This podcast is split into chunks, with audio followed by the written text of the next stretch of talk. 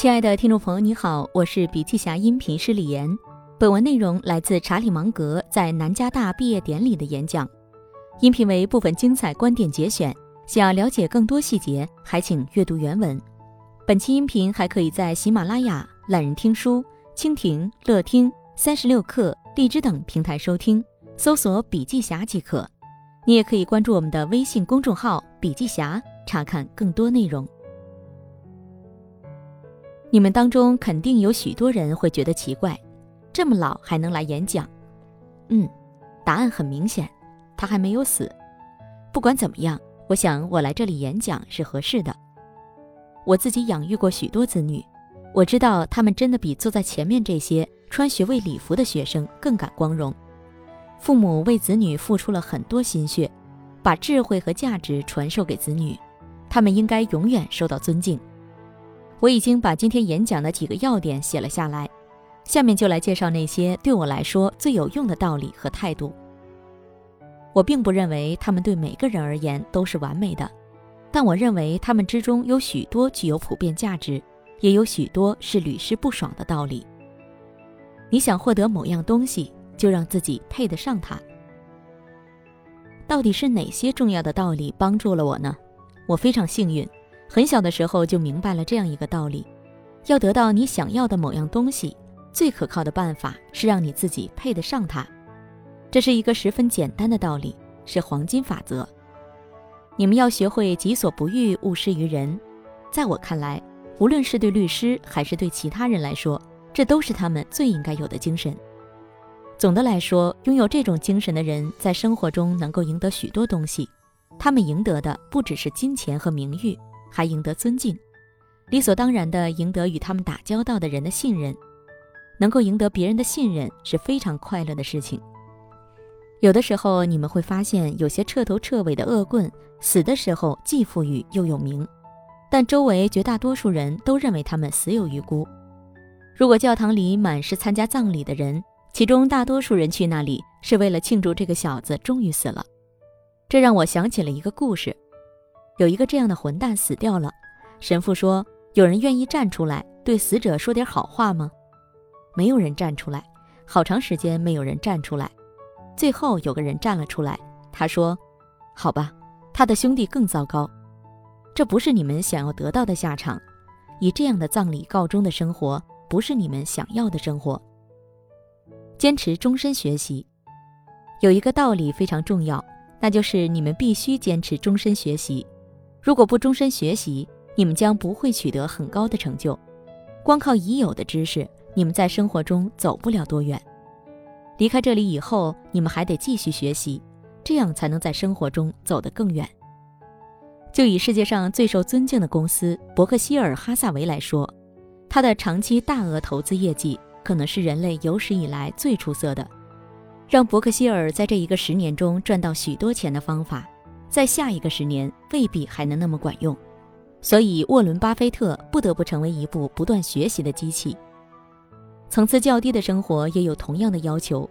我不断的看到有些人在生活中越过越好，他们不是最聪明的，甚至不是最勤奋的，但他们是学习机器。他们每天夜里睡觉时都比那天早晨聪明一点点。孩子们，这种习惯对你们很有帮助，特别是在你们还有很长的路要走的时候。你只有学会了学习的方法之后，才能有所进步。人类社会只有发明了发明的方法之后，才能发展。同样的道理，你们只有学习了学习的方法之后，才能进步。你们想要获得多大的成就，就能获得多大的成就。不断学习各学科最重要的知识点，并不断实践它们。另一个对我非常有用的道理，是我当年在法学院学到的。那时有位爱开玩笑的教授说：“什么是法律头脑？如果有两件事交织在一起，相互之间有影响，你努力只考虑其中一件，而完全不顾另一件，以为这种思考方式既实用又可行的头脑是法律头脑，以为这种思考方式既实用又可行的头脑就是法律头脑。”我知道他是在说反话，他说的那种法律方法是很荒唐的，这给了我很大的启发。因为它促使我去学习各学科中所有的重要道理，这样我就不会成为那位教授所描绘的蠢货。因为真正重要的大道理占每个学科百分之九十五的分量，所以对我来说，从所有的学科吸取我所需要的百分之九十五的知识，并将它们变成我思维习惯的一部分，也不是很难的事情。当然，掌握了这些道理后，你们必须通过实践去使用它们。这就像钢琴演奏家，如果不持续练习，就不可能弹得很好。所以我这辈子不断的实践那种跨学科的方法。这种习惯帮了我很多忙，它让生活更有乐趣，让我能做更多的事情，让我变得更有建设性，让我变得非常富有，而这无法用天分来解释。但这种习惯也会带来危险，因为它太有用了。如果你们使用它，当你们和其他学科的专家能够轻而易举地伤害你们，你们会常常发现，原来你们的知识比你老板更丰富，更能够解决他所遇到的问题。当他束手无策的时候，你们有时会知道正确的答案。遇到这样的情况是非常危险的，因为你们的正确让有身份、有地位的人觉得没面子，而我还没有找到避免这个严重问题而伤害的完美方法。尽管我年轻时扑克牌玩得很好，但当我意识到自己懂得比上级多的时候，我不太擅长掩饰自己的想法，没有很谨慎的去努力掩饰自己的想法。所以我总是得罪人。现在人们通常把我当成一个行将就木的、没有恶意的古怪老头，但在从前，我有过一段很艰难的日子。我建议你们不要学我，最好学会隐藏你们的睿智。我有个同事，他从法学院毕业时成绩是全班第一名，曾在美国最高法院工作过，年轻时当过律师。当时他总是表现出见多识广的样子。有一天，他上级的高级合伙人把他叫进办公室，对他说：“听好了，查克，你的工作和职责是让客户认为他是房间里最聪明的人。如果你完成了这项任务之后还有多余的精力，应该用它来让你的高级合伙人显得像是房间里第二聪明的人。只有履行了这两条义务之后，你才可以表现你自己。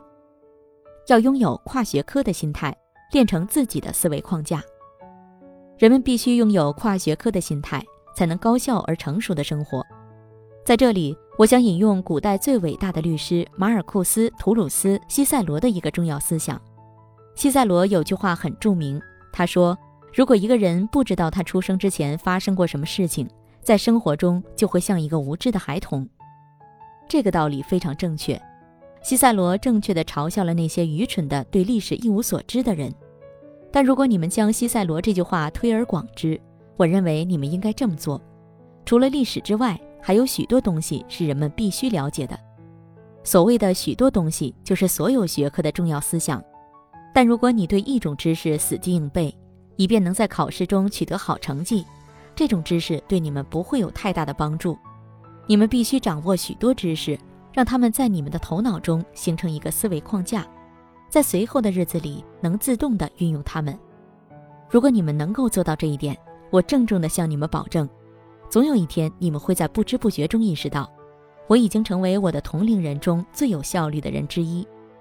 与之相反，如果不努力去实践这种跨学科的方法，你们中的许多最聪明的人只会取得中等成就，甚至生活在阴影中。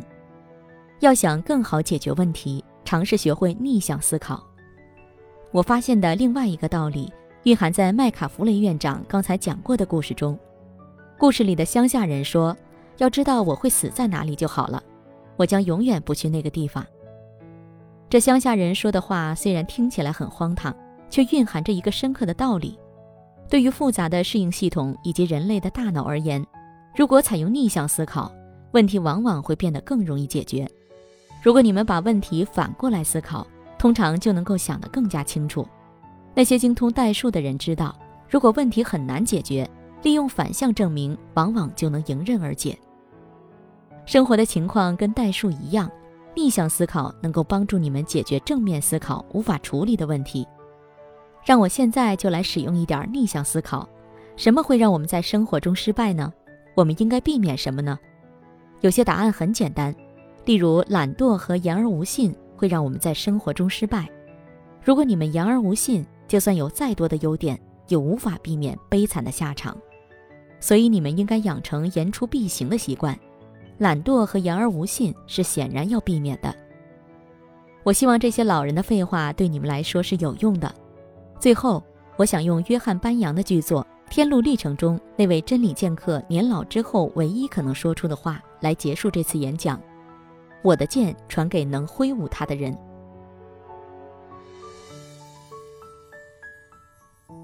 好了，亲爱的听众朋友，今天的分享就到这里，感谢您的收听。有任何感想和建议，您都可以在评论区留言。新商业干货就看笔记侠，深度专访、品牌传播、线下沙龙等商业合作，如有需要，烦请联系笔记侠商务小伙伴魏之上，联系方式：幺七六三幺八八幺九五七，幺七六三幺八八幺九五七。